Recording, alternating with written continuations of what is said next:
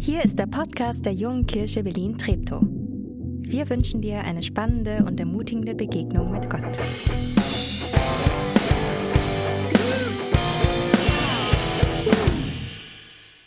Guten Morgen. Ich bin Leon, ich bin auch Teil dieser Gemeinde und ich darf heute predigen. Und ich erzähle euch heute auch von einer Geschichte der Ungerechtigkeit, beziehungsweise der gefühlten Ungerechtigkeit. Es ist ein bisschen länger her. Es war in der vierten Klasse bei mir. Und wir hatten die Aufgabe, ein Herbarium zu gestalten. Und für die von euch, die nicht wissen, was ein Herbarium ist, ähm, Herbarium, das ist, ist so ein Buch, da klebt man getrocknete Blätter auf und dann schreibt man drunter, was das für ein Blatt ist. Für mich damals eine richtig tolle Aufgabe, vierte Klasse, motiviert, nicht. Und ich war damals auch noch nicht so wirklich gut in der Schule. Das heißt, ich hatte damals auch eher auf dem letzten Drücker erst das Ganze begonnen. Aber ich muss zugeben, dieses Mal hatte ich mir schon ein bisschen mehr Mühe gegeben. Also an dem Tag, einen Tag vor der Abgabe, hatte ich den ganzen Tag an diesem Herbarium gearbeitet. Und am Abend um 10 Uhr nachts war ich fertig. Das war damals was ganz Besonderes, sonst hieß es eigentlich immer nach, Gal äh, nach Galileo äh, muss ich ins Bett so, aber an dem Tag durfte ich so lange aufbleiben und dann habe ich es am nächsten Tag stolz abgegeben. Und dann waren Wochen vergangen, bis ich es dann zurückbekam. Und als dann dieser eine Tag kam, als ich es dann in den Händen hielt, mein fertiges Herbarium benotet, machte ich so die erste Seite auf und dann stand da eine zwei. Kurze Schweigeminute vielleicht gerne für mich. Ja, für wen der, für den, der sich jetzt denkt, ja, nur eine zwei. Für mich war das damals eine ziemlich krasse Enttäuschung, weil ich dachte, okay, jetzt einmal in meiner Schulkarriere habe ich mir eine Eins verdient. Aber dieses Mal war es keine Eins. Und was das Ganze noch viel schlimmer machte, war, dass es da noch eine andere Person gab, und zwar die Luise. Und die Luise, das war so ein bisschen meine Erzfeindin in der Grundschule und ähm, mit der habe ich mich re relativ regelmäßig gestritten.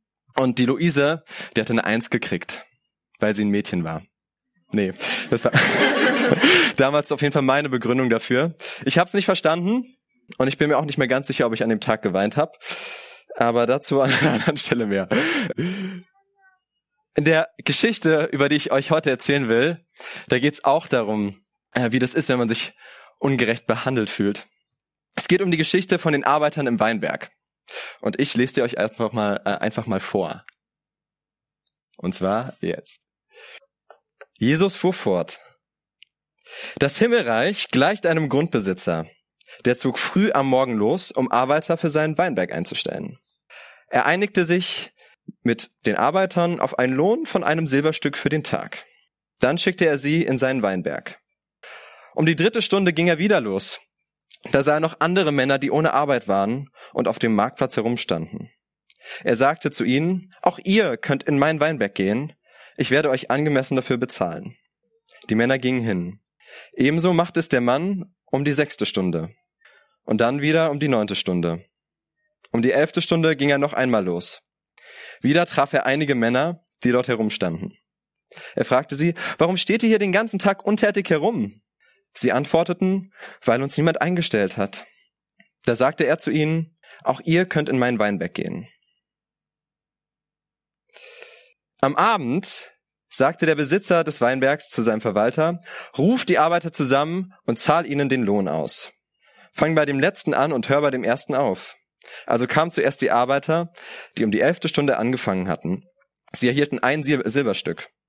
Zuletzt kamen die an die Reihe, die als erste angefangen hatten. Sie dachten, bestimmt werden wir mehr bekommen. Doch auch sie erhielten jeder ein Silberstück. Als sie ihren Lohn bekommen hatten, schimpften sie über ihren Grundbesitzer. Der, äh, sie beschwerten sich, die als Letzte gekommen sind, haben nur eine Stunde gearbeitet, aber du hast sie genauso behandelt wie uns. Dabei haben wir den ganzen Tag in der Hitze geschuftet. Da sagte der Grundbesitzer zu einem von ihnen, Guter Mann, ich tue dir kein Unrecht. Hast du dich nicht mit mir auf ein Silberstück geeinigt? Nimm also das, was dir zusteht und geh. Ich will dem Letzten hier genauso viel geben wie dir.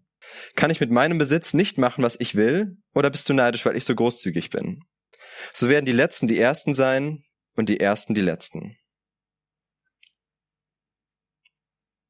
Ich finde, wenn man sich diese Geschichte anhört, sympathisiert man oder ich sympathisiere ganz oft sehr mit der Person, die sich ungerecht behandelt gefühlt hat. Und deswegen machen wir heute mal was anderes. Ich will euch heute zwei Männer vorstellen. Der eine heißt Micha und der andere heißt Josua. Und zuerst schauen wir uns mal an, wie der Tag so für Micha gelaufen ist. Das ist Micha. Micha, Ende 20, Familienvater und auf der Suche nach Arbeit, war ein Tagelöhner. Und Micha stand morgens um 5.30 Uhr ungefähr auf. Dann ging er zum Marktplatz und als er dort ankam, sah er, boah, der ist ja rappelvoll. Es war nämlich Weinernte und Weinernte war so die stressigste Ernte im ganzen Jahr. Und er dachte sich, okay, ob ich heute noch einen Job bekomme. Man musste dazu wissen, die Tagelöhner, die gehörten zur untersten Schicht, die standen sogar noch unter den Haussklaven. Weil bei denen war das so, wenn sie am Tag eine Anstellung bekamen, dann war es super. Und wenn nicht, dann war es ganz schön blöd gelaufen. Und ja, so ist es dann leider auch gelaufen. Als er dann um sechs da war, war der erste Weinbergbesitzer da. Und Micha hatte keinen Job gekriegt. Um neun Uhr, so lange musste er bisher warten, drei Stunden lang auf diesem Marktplatz, drängelte sich Micha dann weiter nach vorne und dann probierte er vielleicht dann dort von einem Weinbergbesitzer dann angeworben zu werden, bei ihm zu arbeiten. Aber keiner wollte ihn. Dann wurde es zwölf Uhr und es kam noch eine Reihe von Weinbergbesitzern. Und jetzt kam auch noch die Mittagssonne. Und da stand er den ganzen Tag auf diesem Platz rum und niemand wollte ihn einstellen. Und er stand in der prallen Hitze, er schwitzte. Scheißtag. Um 15 Uhr kamen noch ein paar andere Weinbergbesitzer dazu. Und keiner von denen stellte Micha ein. Und jetzt wusste er schon, okay, damals war das so, wenn man um sechs gleich früh am Morgen keine Anstellung bekommen hatte, dann war man sich eigentlich sicher, der Lohn wurde dann ziemlich gedrückt. Also um 15 Uhr, wenn er jetzt noch eingestellt werden würde, dann würde er vielleicht ein Viertel vom Lohn kriegen, höchstens.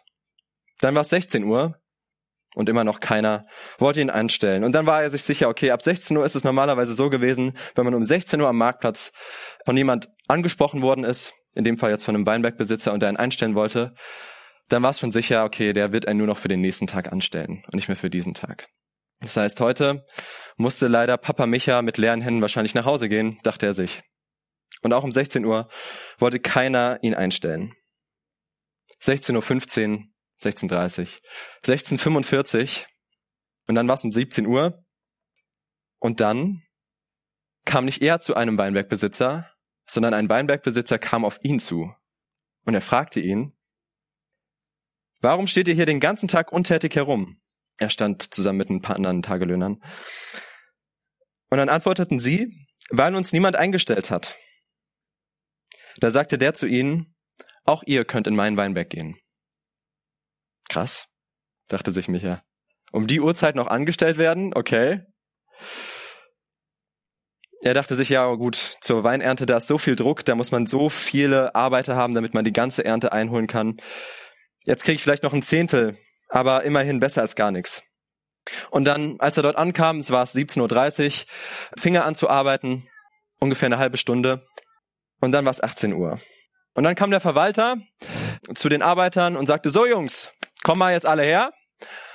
Und dann versammelten sich alle und der Lohn wurde auf, äh, ausgezahlt. Und dann sagte dieser Verwalter, ja, zuerst die, die zuletzt kamen. Okay, dachten sich alle.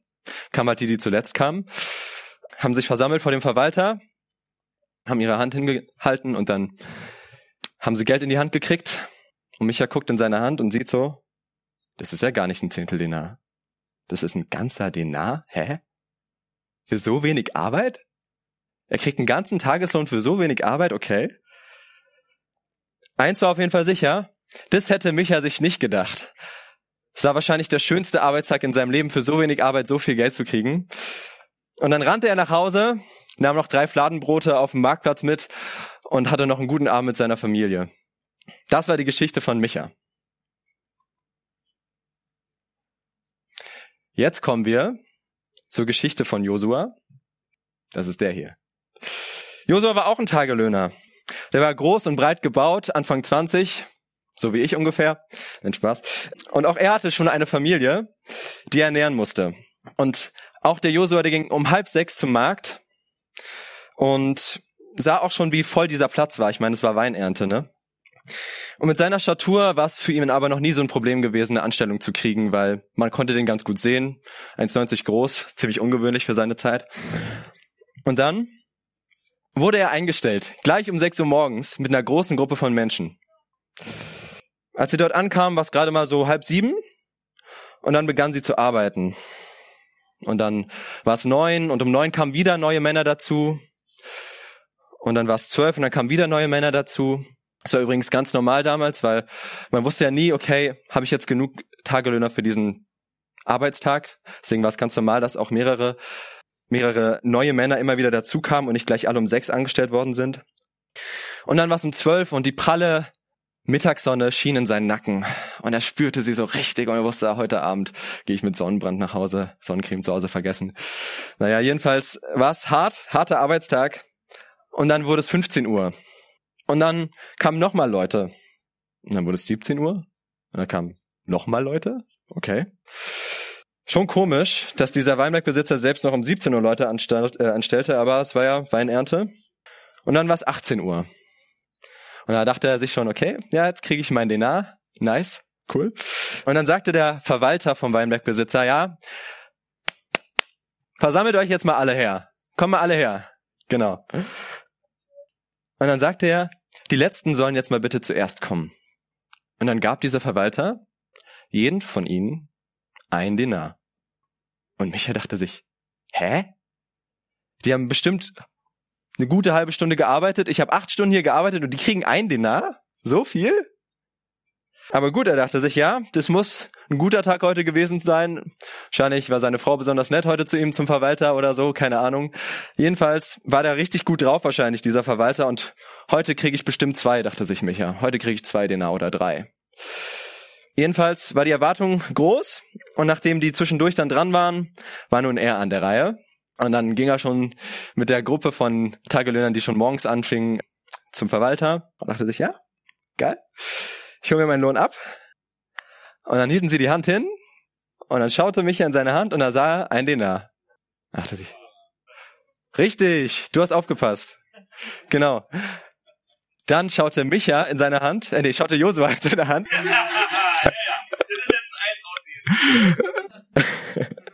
und sah ein Denar. Obwohl er viel, viel länger gearbeitet hatte. Und dann taten sich alle zusammen und berieten, okay, was machen wir jetzt? Und dann sagten sie alle, okay, komm Josua, geh du zum Verwalter, du kannst am besten reden von uns. Weil Josua anscheinend relativ wortgewandt war. Und dann ging er zum Besitzer und sagte, die als letztes gekommen sind, haben nur eine Stunde gearbeitet. Aber du hast sie genauso behandelt wie uns. Dabei haben wir den ganzen Tag in der Hitze geschuftet. Da sagte der Grundbesitzer zu ihm, guter Mann, ich tue dir kein Unrecht. Hast du dich nicht mit mir auf ein Dinar geeinigt? Nimm also das, was dir zusteht, und geh. Ich will dem Letzten hier genauso viel geben wie dir. Kann ich mit meinem Besitz nicht machen, was ich will? Oder bist du neidisch, weil ich so großzügig bin? Zwei Geschichten. Einmal die Geschichte von Micha und einmal die Geschichte von Josua. Und zwei Perspektiven. Der eine ist überglücklich und der andere ist es sowas von gar nicht. Und ich glaube, dass es vielleicht ganz oft das Problem in unserem Leben ist, dass wir vielleicht nur unsere Perspektive kennen. Ist ja auch logisch, wir stecken ja nur in unserer Haut. Deshalb ist es wahrscheinlich auch am leichtesten, von dem, was man selber sieht, zu urteilen. Ich weiß nicht, mit wem kannst du dich gerade mehr identifizieren von beiden? Mit Josua oder mit Micha? Aber vielleicht dachtest du auch an eine Situation, wo du wirklich ungerecht behandelt wurdest. Also wo es gar nicht darum ging, dass du dich nicht nur so gefühlt hattest, sondern du wurdest ungerecht behandelt. Und dann soll dich aber dieser Text, diese Geschichte nicht dazu ermutigen, das stehen zu lassen. Nein. Dann will ich dich ermutigen, dass du mit jemandem darüber sprichst, dem du das anvertrauen kannst, wenn du wirklich ungerecht behandelt worden bist. Aber hier geht's nochmal um was anderes. Hier geht's um Neid. Josua ist neidisch auf Micha. Und der Weinbergbesitzer fragt ihn, bist du neidisch, weil ich so großzügig war? Er fragt ihn, wieso kannst du nicht mit dem zufrieden sein, was du hast? Und jetzt fragst du dich vielleicht, ja, wie geht man denn dann mit Neid um? Oder anders formuliert, wie wird man zufrieden mit dem, was man hat? Im Hebräerbrief, das ist ein Brief in der Bibel, da steht, Gebt euch zufrieden mit dem, was ihr habt, und lasst nicht die Geldgier euer Leben bestimmen. Denn Gott selbst hat versprochen, ich werde dich nie vergessen und dich niemals im Stich lassen. Das Gute ist, es gibt eine Person, die kennt beide Geschichten, die kennt beide Perspektiven. Und wenn ich vielleicht jetzt gerade neidisch bin auf meine Kollegin, weil die irgendwas Besseres gekriegt hat, oder wenn ich neidisch bin auf meine beste Freundin, auf meinen besten Freund, auf meine Verwandten, dann darf ich das wissen. Und dass diese Person, die beide Geschichten kennt, mich nicht ungerecht behandeln wird. Ein Herz, das auf Gott vertraut, ist ein zufriedenes Herz. Ein Herz, das auf Gott vertraut, ist ein zufriedenes Herz. So ein zufriedenes Herz, das schaut ohne Bedauern in die Vergangenheit, ohne Neid in die Gegenwart und ohne Angst in die Zukunft.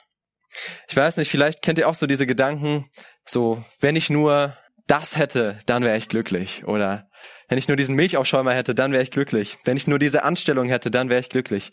Wenn ich nur so gut wäre wie diese Person, dann wäre ich glücklich. Und dann nach kurzer Zeit merkt man dann immer wieder, ja, so, jetzt habe ich das vielleicht, aber ich bin gar nicht so viel glücklicher. Ich finde es ganz spannend, dass es ein Fachwort dafür gibt. Und zwar nennt man das, was da passiert mit einem, hedonistische Anpassung. Für die, die nicht wissen, was Hedonismus ist, Hedonismus, das bedeutet, Glück in der Erfüllung aller eigenen Bedürfnisse zu finden, sei das jetzt psychischer oder physischer Art. Wenn du jetzt vielleicht an einen Hedonisten denkst, denkst du vielleicht an, keine Ahnung, Hugh Hefner oder Charlie Sheen, falls es euch ein Begriff ist. Aber nee, ich bin jetzt mal so frech und behaupte, dass jeder von uns ein Hedonist ist. Man müsste einfach mal meine Frau Eva fragen, äh, wie oft ich schon geglaubt habe, dass ein bestimmtes Produkt mein Leben verändert. Äh, das Problem ist bloß immer, sobald ich dann das hatte, was ich mir gewünscht hatte, hat es dann doch nicht so einen großen Unterschied gemacht. Außer jetzt, was das Geld betrifft vielleicht. Aber ich glaube, es ist gar nicht so schlimm, wenn man von sich selber so ein bisschen sagt, dass man Hedonist ist. Weil es ist ganz normal, glaube ich, dass man sich wünscht, glücklich zu sein. Das ist was zutiefst Menschliches. Und ich glaube, es ist auch gut, wenn man sich wünscht, dass man glücklich ist. Aber ich glaube auch, dass es noch eine andere Perspektive darauf gibt. John Piper, das ist ein amerikanischer Pastor, der spricht vom christlichen Hedonismus. Das klingt jetzt erstmal ganz komisch, für die einen vielleicht. Aber er benutzt auch das Wort Hedonismus, weil es ihm darum geht, dass der Wunsch, glücklich zu sein und Gottes Plan gar nicht so weit auseinander liegen, sondern ein und dasselbe sind. Der Unterschied zum normalen Hedonismus für ihn ist halt, dass er sagt, ich finde die Erfüllung all meiner Bedürfnisse in Gott. Deshalb kommt er auch auf diesen Satz, God is most glorified in us when we are most satisfied in him. God is most glorified in us when we are most satisfied in him. Auf Deutsch heißt es, Gott wird am meisten durch uns geehrt, wenn wir am zufriedensten in ihm sind. Und wenn ich so die Bibel lese, dann merke ich an ganz vielen Stellen kommt immer genau dieses Thema auch auf. Vielleicht kennst du die Geschichte von Jesus und der Frau am Brunnen. Da ist so eine Frau am Brunnen und Jesus sagt zu ihr, hey, das Wasser, das du aus diesem Brunnen schöpfen wirst, wenn du es getrunken hast, dann wirst du wieder durstig sein. Aber ich gebe dir ein Wasser, das lässt sich gar nicht mehr durstig sein. Das stillt diese, diesen Durst in dir, dass da immer noch mehr sein muss, dass da nie genug ist. Und ich glaube, dass wenn wir es schaffen, uns in Jesus zu freuen, in Gott zu freuen, dass wir diese Quelle des Lebens vielleicht auch kennenlernen können. Ein Herz, das sich an Gott freut, ist ein zufriedenes Herz. Ein Herz, das sich an Gott freut, ist ein zufriedenes Herz. Aber vielleicht denkst du dir jetzt, ja, Leon, das klingt ja alles schön und gut, aber wie soll das irgendwie Realität werden? Und da habe ich jetzt eine 1,5 Zentimeter große Lösung für dich mitgebracht. Und zwar eine Kidneybohne. Die ist nicht gekocht. Das wäre sonst auch ziemlich eklig, wenn die in meiner Hosentasche wäre. Diese Kidneybohnen, 12, 13, 14 an der Zahl, mache ich mir morgens in die linke Hosentasche. Das hat mir vor zwei, drei Wochen mal jemand äh, empfohlen, dass das hilft. Und jedes Mal, wenn ich für was dankbar bin, dann nehme ich diese Kidneybohne und dann sage ich, hey, Gott danke, dass du mich liebst, dass du mich versorgst und mach sie in meine andere Hosentasche. Und am Ende des Abends leere ich so die rechte, rechte Hosentasche aus und mach dann erstmal ordentlich Chili con Carne. Nee, Spaß. Äh, dann ähm, nehme ich die raus und merke, wow, krass, sind schon echt viele Bohnen in meine rechte Hosentasche gewandert. Und dann denke ich, wow, Gott, du versorgst mich auch in den kleinen Dingen. Denn ein Herz, das sich an Gott freut, ist ein zufriedenes Herz. Und wenn ich es gerade direkt gepackt hat, dann empfehle ich dir morgen gleich um 7 Uhr zu Netto zu gehen, wenn er aufmacht und dir ein Packen Kidneybohnen zu holen. Es hilft. Amen.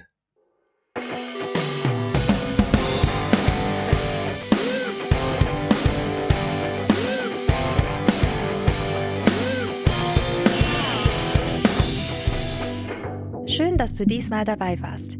Wenn du mehr über den Glauben erfahren möchtest, dann schreib uns gerne an info@jkb-treptow.de oder besuch uns einfach persönlich. Alle Infos findest du unter jkb-treptow.de. Wir wünschen dir eine gesegnete Woche.